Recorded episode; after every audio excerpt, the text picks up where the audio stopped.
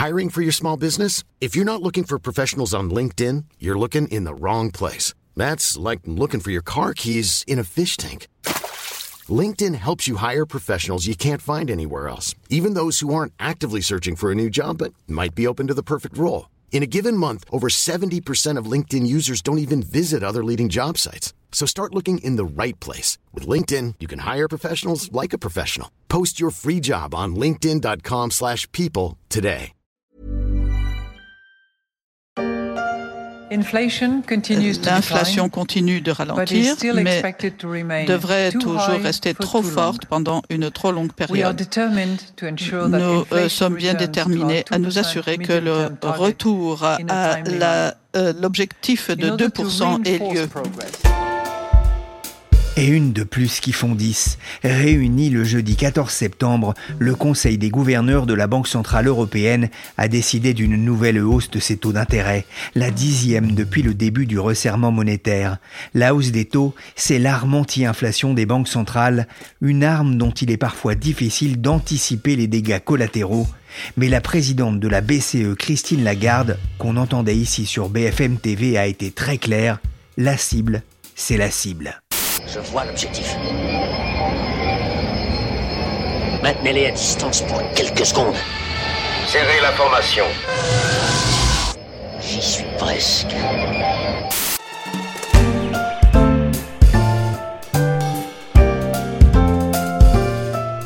Je suis Pierrick Fay, vous écoutez La Story, le podcast d'actualité de la rédaction, un programme à retrouver sur toutes les plateformes de téléchargement et de streaming et comme Luke Skywalker, suivez votre instinct et abonnez-vous à la story pour ne manquer aucun épisode. Alors euh, Jean-Fabien, vous êtes voyant, n'est-ce pas? Exactement, je prévois l'avenir. Et celle-là? Hein? Tu l'as prévu celle-là? Voyez Jules Edouard, pas besoin de long débat pour démystifier les charlatans. L'inflation sévit de nouveau depuis presque deux ans en Europe et ce n'est pas leur faire injure que de dire que les banques centrales ne l'ont pas vu venir. Ce fut aussi le cas de nombreux experts. Depuis, l'inflation s'est installée. En août, elle était encore de 5,3% dans la zone euro, autrement dit, bien au-delà de la cible que s'est fixée la BCE à 2%. Et si la tendance est plutôt à un ralentissement du rythme de la hausse généralisée des prix, l'inflation semble devoir s'installer dans le paysage dans un contexte de tension sur les prix de l'énergie, mais aussi de coûts liés à la transition écologique. Dans ces conditions, certains se demandent si les autorités monétaires ne seraient pas plus avisées de revoir en hausse leur objectif, leur cible d'inflation. C'est ce débat que je vous propose d'ouvrir aujourd'hui dans la story Bonjour Guillaume Benoît. Bonjour Pierrick. Vous êtes chef de service adjoint du service marché. Vous suivez notamment la politique des banques centrales en Europe et aux États-Unis. Alors, d'abord, pouvez-vous nous rappeler quelle est là ou les missions des banques centrales Oui, là où les missions, parce qu'en fait, il y a autant de missions que de banques centrales. L'éventail est assez large. Il y en a qui vont pouvoir s'occuper, par exemple, de gérer la dette de l'État, d'autres qui ont dans leur mandat l'objectif de plein emploi. Mais il y a quand même une mission qui est commune à toutes les banques centrales et qui est la mission la plus importante, c'est la stabilité des prix. Alors, la stabilité des prix, ça, ça veut dire quoi? En fait, pour simplifier, c'est conserver à la monnaie son pouvoir d'achat. C'est-à-dire que ce qu'on achète avec un euro, on achète toujours quelque chose qui vaille un euro. Donc l'idée, c'est de lutter contre une inflation trop forte, et notamment en Europe, on garde encore ce souvenir assez marquant de l'entre-deux-guerres, où on voyait les gens avec des valises euh, ou des euh, charrettes de Deutschmark pour aller les faire les courses. C'est vraiment le cauchemar que les banques centrales veulent à tout prix euh, oublier.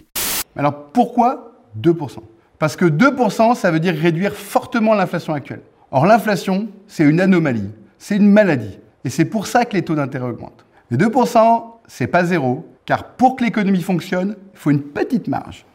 On entend ici un expert de la Banque de France expliquer qu'il faut viser une inflation de 2% dans la zone euro. Guillaume, pourquoi la Banque Centrale Européenne se fixe-t-elle un, objectif, une cible dans son jargon de hausse des prix? En fait, ça, ça, peut paraître un peu, un peu simple, mais c'est bien d'avoir une mission, mais il faut pouvoir la mener. Et un objectif, ça sert à justement quantifier cette mission. Ça permet de communiquer autour de cette mission, ça permet de justifier son action.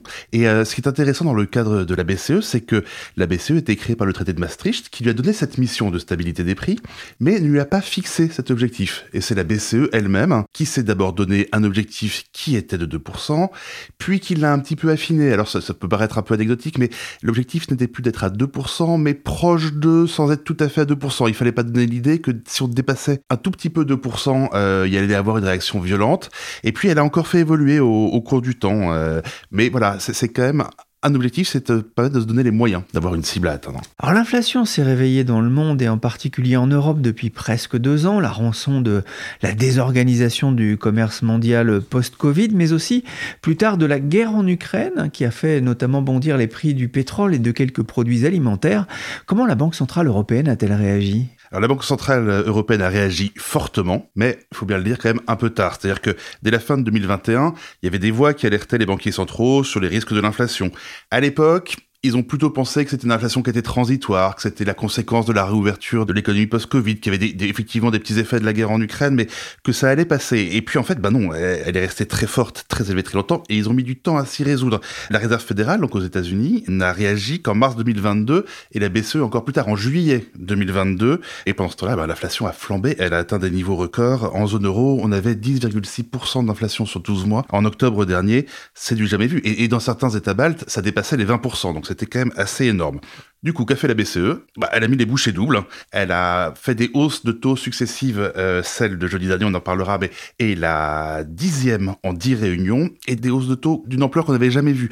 Un demi-point, alors ça ne parle pas beaucoup, 0,5 points de pourcentage en fait. Alors que les premières hausses de taux dans l'histoire de la BCE, c'était 10 points, puis ça a été 25. Mais on est allé vraiment à marche forcée. Euh, donc en 15 mois, c'est 4,5 points de plus pour les taux. Le taux de dépôt, qui est le taux qu'on le suit le plus à la BCE, celui qui va notamment peser sur vos coûts de prêt immobilier, eh ben, c'est 4%. En juillet 2022, avant juillet 2022, on était à moins 0,5%. Donc, une très, très forte réaction. Et puis, il y a eu d'autres choses. Elle a acheté des obligations d'État sur le marché. Elle a arrêté de le faire. Euh, elle arrête de réinvestir. Elle avait donné beaucoup d'argent aux banques aussi à une époque, dans le cadre de prêts très avantageux qui pouvaient être à taux négatif si elle prêtait à l'économie pour maintenir, notamment pendant le Covid, l'économie à flot. Là aussi, elle a coupé dans ces financements-là pour éviter de remettre de la liquidité sur le marché. C'est la grande décision de la Banque Centrale Européenne. Aujourd'hui, elle a relevé ses taux directeurs de trois quarts de point, 75 points de base. 10 mouvements de hausse des taux et quelle hausse comme on l'entend ici sur France 24, 75 points de base en septembre 2022. Jamais la Banque centrale n'avait procédé à un tel relèvement d'un coup.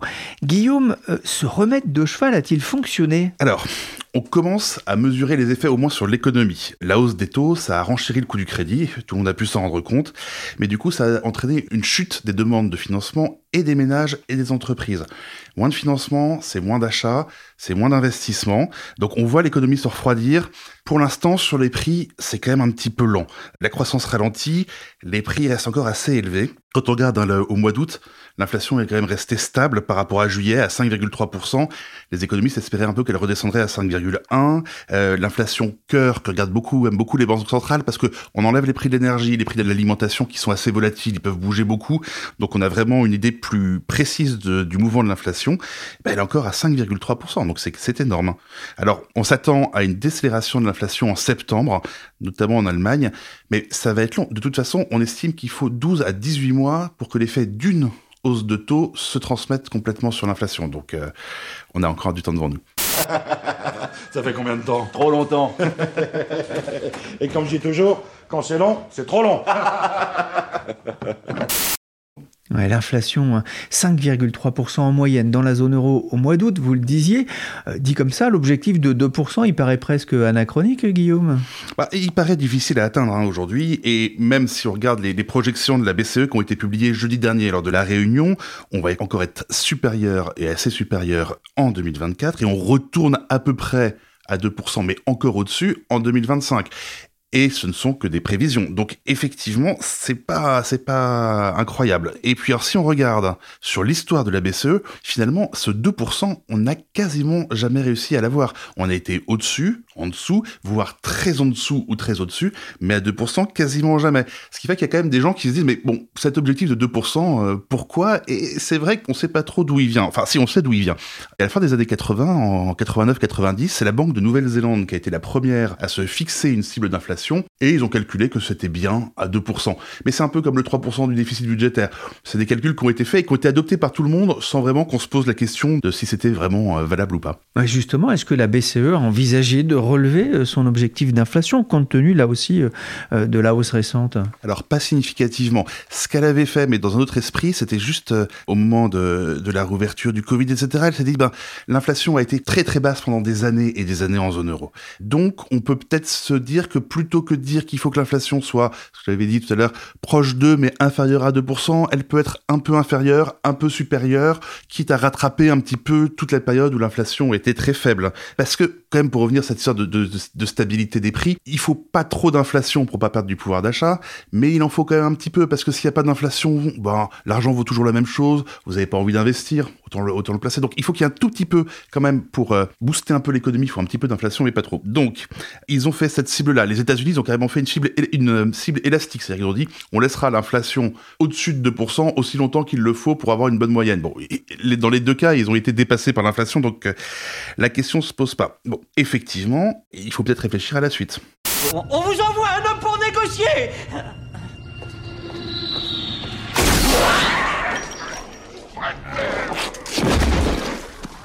Personne d'autre ne veut négocier? Où, où, où, où est-ce qu'il a appris à négocier? À l'art de la négociation façon Bruce Willis dans le cinquième élément, à la façon de Christine Lagarde, ça donne ça. Notre objectif de ramener l'inflation à 2% à moyen terme n'est pas négociable. C'était en mars dernier devant les analystes spécialistes de la politique monétaire. Un message adressé aux suiveurs et sans doute un peu aussi aux politiques européens. Au début de l'été, les gouvernements italiens, portugais et espagnols s'inquiétaient de l'obstination de la BCE à relever ses taux. Guillaume, pourquoi ne veut-elle pas mettre un, objectif d'inflation à 3% La question, en vrai, elle est ouverte. Hein. Il va peut-être falloir relever les cibles d'inflation. Il y a plusieurs facteurs qui peuvent rendre cette adaptation nécessaire euh, la transition énergétique qui va faire monter les prix de l'énergie, qui va faire globalement monter les, coûts de l'économie. Donc on peut se demander si finalement euh, on pourrait pas vivre avec une inflation de 3%. Il y a des économistes qui le disent déjà. Olivier Blanchard, dans un interview aux échos, a même dit qu'il fallait dès à présent remonter la cible d'inflation à 3%. Ça, la BCE s'y refuse pour le moment. C'est-à-dire qu'elle ne ferme pas la porte à une augmentation, mais le faire maintenant, ce serait catastrophique pour sa crédibilité. Ce serait changer les règles du jeu alors qu'elle perd. Euh, ça pourrait donner un signal au marché euh, assez terrible qui est que bah, tant que l'inflation est haute, ou à chaque fois, la BCE remonte et puis donc on peut y aller et les prix vont, vont s'envoler. Donc euh, là, à l'heure actuelle, elle ne veut pas. Les faucons, c'est-à-dire les, les, gens les plus proches de l'orthodoxie monétaire au sein du Conseil des gouverneurs sur, tous les pays du Nord, je pense, se feraient passer sur le corps plutôt que d'accepter ça. Et en ce moment, c'est les plus influents. Après, si on arrive à 2-2, 2-1, peut-être que là, le débat sera ouvert. Alors le 14 septembre, hein, vous l'avez dit, la BCE a augmenté euh, ses taux d'intérêt.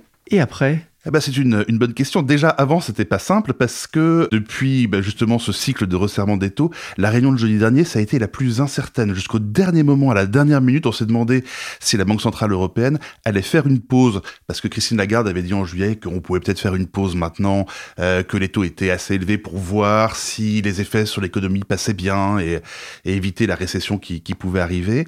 Et puis, en même temps, une inflation qui, je vous le disais, n'a pas baissé. Donc ça a été très compliqué. Ils ont décidé de faire une hausse de 25 points de base et dans le sous-texte de l'intervention, on peut penser que c'est la dernière. Alors bien sûr, la BCE a refusé de dire que c'était la dernière. Toujours la même chose pour pas donner l'impression aux gens que euh, on va laisser faire n'importe quoi ou que c'est fini, la lutte est finie. C'est probablement la dernière. En revanche, le gros boulot de la BCE, là, c'est de convaincre les marchés et les acteurs économiques que les taux vont rester à leur niveau actuel, qui sont donc très élevés, pendant très longtemps. Parce qu'il faut vraiment mater l'inflation. Là, elle dit les taux a priori sont au bon niveau, mais faut que ça dure. Et pourtant, déjà sur les marchés, on commence à voir des gens qui pensent que la BCE va baisser ses taux en mars prochain, en avril. Et donc là, euh, ces derniers jours, on a assisté vraiment à une succession de messages très clairs hein, qui sont non, on ne bougera pas les taux, au moins avant le deuxième semestre, et on verra bien, ça dépendra des données. Là-dessus, Christine Lagarde a un allié de circonstance, mais quand même, c'est le patron de la Fed, Jérôme Powell, parce que la Fed est dans la même situation. Ils ont arrêté leur hausse de taux, ils vont peut-être les relever cette semaine, mais globalement, ils sont arrivés à peu près à leur plateau, et maintenant, leur message, c'est on les gardera élevés longtemps, et donc les deux ensemble vont essayer de convaincre les marchés. It's awfully hard to be a central banker. Rich folks like to see the currency strong. C'est pas facile d'être un banquier central. La complainte country de Mère Lazare, la Fed coincée entre ses différentes missions sur l'inflation, la croissance et la stabilité de sa monnaie. Il faut rester droit dans ses bottes de cow-boy. C'est aussi ce que fait la BCE face à une inflation obstinée il faut être obstiné, relevait d'ailleurs un autre banquier central, celui de la très orthodoxe Bundesbank allemande. Mais faut-il vraiment s'obstiner alors que l'inflation reste très loin de sa cible. Bonjour Hélène Botchon. Bonjour. Vous êtes économiste chez BNP Paribas. Alors d'abord, qu'avez-vous pensé de la tonalité de la dernière réunion de la Banque Centrale Européenne? Disons que c'était une décision euh, à la fois attendue et un peu surprenante. Cette décision s'explique par le niveau encore élevé de l'inflation dans la zone euro, la lenteur de sa, de sa baisse, hein, parce qu'on est d'accord, l'inflation baisse, mais assez lentement et elle reste euh, très élevée. On a certes des signes de ralentissement de la croissance, mais il faut croire dans l'esprit de la BCE pas suffisant pour s'arrêter dans son resserrement monétaire. Donc c'est vraiment le niveau élevé de l'inflation qui l'a emporté. Nous, on pensait qu'elle euh, n'aurait pas remonté ses taux d'intérêt, d'où l'élément de surprise malgré tout, même si en fait cette décision, l'issue était très partagée. Je dirais c'était moitié-moitié entre euh, voilà, est-ce que les éléments que l'on a sur l'évolution de l'inflation et de la croissance font pencher la balance en faveur d'une hausse ou en faveur d'une pause? Nous, on pensait que ce serait une pause. Ça a été une hausse. Donc c'est à la fois attendu et surprenant. Et l'élément principal que l'on avait en tête pour justifier pas de hausse euh, aujourd'hui, c'était prendre en compte tous les effets négatifs encore à venir sur l'activité et d'ailleurs sur l'inflation du resserrement monétaire qui est déjà euh, engagé. Sachant que la BCE insiste pas mal sur ce point, la Banque centrale américaine également. Donc on pensait que cet argument-là l'emporterait et que peut-être la Banque centrale européenne se projetterait encore plus dans l'avenir choisir entre l'inflation et la croissance. Hein, c'était un peu le, dilemme des banquiers euh, centraux ces derniers mois. Euh, est-ce que vous comprenez, on en a parlé avec Guillaume, est-ce que vous comprenez cette décision de la BCE de ne pas vouloir revoir en hausse ses critères en matière d'inflation, c'est-à-dire ses objectifs d'inflation? Alors pour le coup, complètement. C'est une décision ou en tout cas une position avec laquelle j'adhère à 100%. La première raison, c'est tout simplement c'est le mandat de la Banque centrale européenne, en tout cas à ce stade, au moment où on se parle. La Banque centrale américaine, la, Réserve fédérale, a le même mandat, même si elle a aussi un objectif de, plein emploi. Mais cette idée de euh, stabiliser l'inflation aux alentours de, 2%, c'est un objectif qui est partagé par beaucoup, beaucoup de, banques centrales. C'est un peu la norme euh, des, cibles d'inflation. Et pour la BCE, ne pas revenir sur, euh, sur cet objectif, c'est une question de crédibilité. En fait, fondamentalement, c'est une question de, crédibilité. Je sais bien qu'il euh, y a certains arguments qui disent si on l'a relevé de 2 à 3% la cible d'inflation n'engagerait pas trop la crédibilité de, la Banque centrale européenne. Mais c'est, quelle est l'expression euh, consacrée à l'histoire du, thermomètre euh, Voilà, ce n'est pas en cassant le thermomètre qu'on va faire tomber la température. Aujourd'hui, la température à faire tomber, c'est l'inflation. Et cet objectif de 2%, c'est vraiment un ancrage important, c'est une référence. C'est dans tous les cas le mandat de la BCE pour le moment. Et elle s'est exprimée, je crois, assez clairement sur le fait qu'il n'y avait pas lieu de modifier cette cible. Et la Banque centrale américaine également, parce que je pense que si débat il y a sur ce sujet, il devrait y avoir une coordination aussi, ou en tout cas des échanges entre banquiers centraux. C'est intéressant parce que la crédibilité, finalement, c'est ce qui fait la force des banques centrales, en fait complètement. Et c'est un travail au long cours, c'est un travail qui a pris du temps en lien avec euh, l'indépendance dont elle dispose aujourd'hui vis-à-vis des, actions gouvernementales et politiques. Et c'est vraiment un pilier important de l'efficacité d'une politique monétaire parce que derrière cette crédibilité, il y a la question de l'ancrage des anticipations d'inflation. Alors qu'est-ce que c'est que cet ancrage des anticipations d'inflation? Ben, C'est cette idée que d'arrimer autour de ce chiffre de 2% euh, les anticipations d'inflation de tout un chacun, du citoyen, des entreprises, des marchés financiers, et être certain que quand on se projette dans un horizon un peu lointain, hein, pas demain, pas dans un an, mais à l'horizon de 5 ans par exemple, tout un chacun, on se dise oui, l'inflation sera à 2%. Ça veut dire que si on passe de 2 à 3%, ça pourrait être euh, inflationniste? Ça pourrait, me semble-t-il, oui, changer la donne parce que avec 2% d'inflation comme objectif, il me semble qu'on respecte bien, on va les trois critères du mandat de la BCE en termes de stabilité des prix, avoir une inflation basse, stable et prévisible.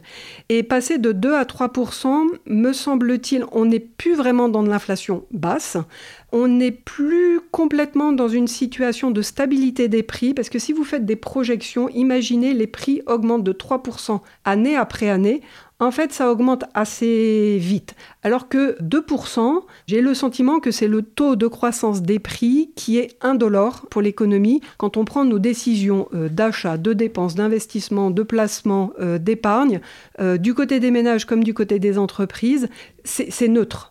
on ne se rend pas compte. Une inflation à 2%, on ne se rend pas compte. Je parle au niveau macroéconomique, hein, bien sûr, parce que derrière les 2%, il peut y avoir des évolutions très différentes des prix. Mais derrière ce chiffre global, c'est une hausse des prix dont on ne se rend pas euh, vraiment compte, mais suffisante pour apporter, on va dire, suffisamment de flexibilité et d'huile dans les rouages de, l'économie. C'est une inflation qui est ni trop élevée ni trop basse. Euh, voilà, c'est comme la soupe de boucle d'or, euh, voilà, ni, ni, trop chaude ni trop froide.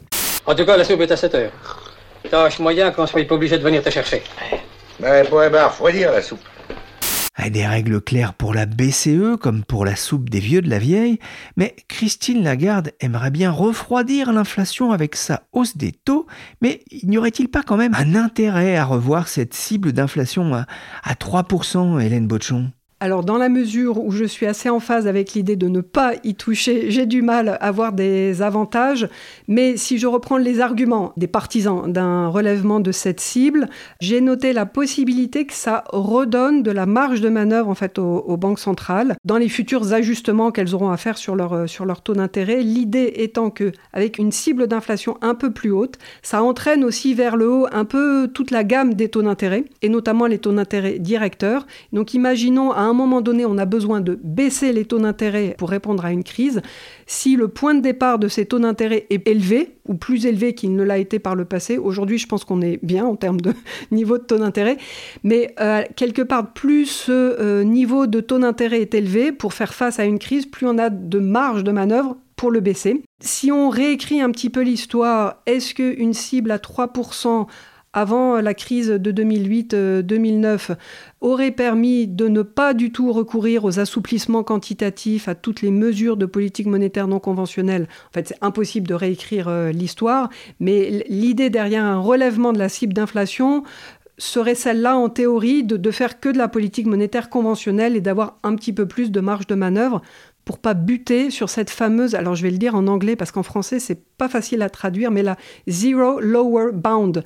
Donc c'est le plancher du taux d'intérêt zéro contre lequel on peut pas descendre et avec une cible d'inflation jugée basse, les fameux 2%, effectivement on a touché cette, euh, cette limite. Alors l'inflation reste aujourd'hui à des niveaux élevés en Europe, hein, de l'ordre de 5 à 6%, et l'évolution des prix du pétrole n'est pas très favorable.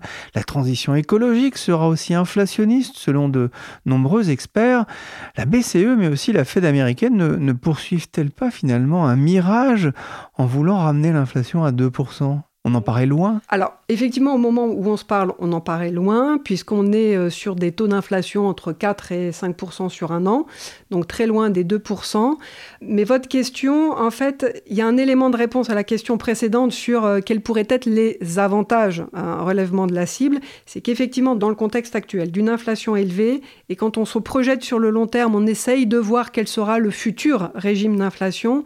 Oui, on a le sentiment que l'inflation demain, et quand je dis demain, c'est dans 5 années, Hein. Une fois passé le choc inflationniste euh, actuel, on a le sentiment que l'inflation demain pourrait être un peu plus élevée qu'elle ne l'a été, on va dire, avant le Covid. Et pendant cette décennie, en fait, euh, assez particulière où on était confronté à une inflation inconfortablement basse. Je reprends les termes euh, des, des banques centrales. Ce côté inconfortable venait du fait qu'on avait une inflation assez nettement en dessous de la cible des 2%. Demain, je pense qu'il faut effectivement s'attendre, ou on peut s'attendre à ce que l'inflation en moyenne, sur le long terme, hein, au, fil des cycles, se situe peut-être plutôt légèrement au-dessus de ces 2%. Mais vous voyez, j'ai dit un petit peu au-dessus. Parce qu'on identifie, oui, un certain nombre de facteurs, peut-être plus inflationnistes demain que hier. Vous en avez cité quelques-uns, la transition euh, énergétique.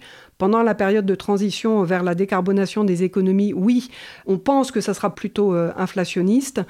Euh, il y a euh, effectivement toutes les évolutions au prix, enfin au niveau du, prix des matières premières. Il y a un autre élément à prendre en compte, c'est ce qu'on appelle la démondialisation ou en tout cas le, moindre dynamisme des échanges du commerce mondial, avec un peu de fragmentation, de régionalisation. Enfin, ça sera peut-être l'objet d'un autre podcast de la story. mais il y a ces éléments-là, un peu de friction voilà, dans les échanges mondiaux qui pourraient rajouter euh, un petit peu d'inflation. Ah, je voudrais terminer sur un mot qui commence à inquiéter les marchés financiers. L'inflation euh, reste à des niveaux élevés et dans le même temps, la croissance ralentit. Faut-il craindre une stagflation en Europe? Alors la question effectivement mérite d'être posée puisque si on regarde les choses à l'instant T, effectivement une inflation élevée, une croissance plus faible. Donc on a, on va dire, au moins deux critères de la stagflation, pardon, cette coexistence d'une inflation forte et d'une croissance euh, faible. Mais à mes yeux, il manque un ingrédient essentiel pour ressembler à la stagflation des années 70, qui est l'expérience euh, historique de stagflation, c'est le taux de chômage. Parce que pour le moment, sur le marché du travail, la situation reste relativement bonne. Et en particulier, le taux de chômage a plutôt bien encaissé le choc inflationniste, le choc de la hausse des taux, le ralentissement de, de l'activité et ce à quoi on s'attend à l'horizon de l'année prochaine, c'est que si remontée du taux de chômage il y a, ce qui est possible hein, compte tenu de la faiblesse de la croissance, cette remontée devrait rester mesurée parce qu'il y a des difficultés de recrutement et que les entreprises pourraient vouloir euh, garder leur euh, main-d'œuvre. Donc ça pourrait ressembler à de la stagflation. On ne peut pas totalement écarter ce, ce risque. Mais il me semble que toutes les conditions ne sont pas réunies pour qu'on soit vraiment dans un scénario euh, stagflationniste. Merci Hélène Botchon, économiste chez BNP Paribas. Merci aussi à Guillaume Benoît du service marché des échos. Cet épisode de la story a été réalisé par Nicolas Jean, chargé de production et d'édition Michel Varnet.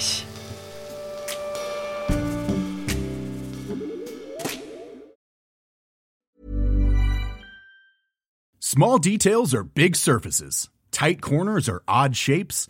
Flat, rounded, textured or tall. Whatever your next project, there's a spray paint pattern that's just right. Because Rust new Custom Spray 5 in 1 gives you control with five different spray patterns. So you can tackle nooks, crannies, edges, and curves without worrying about drips, runs, uneven coverage, or anything else. Custom Spray 5 in 1.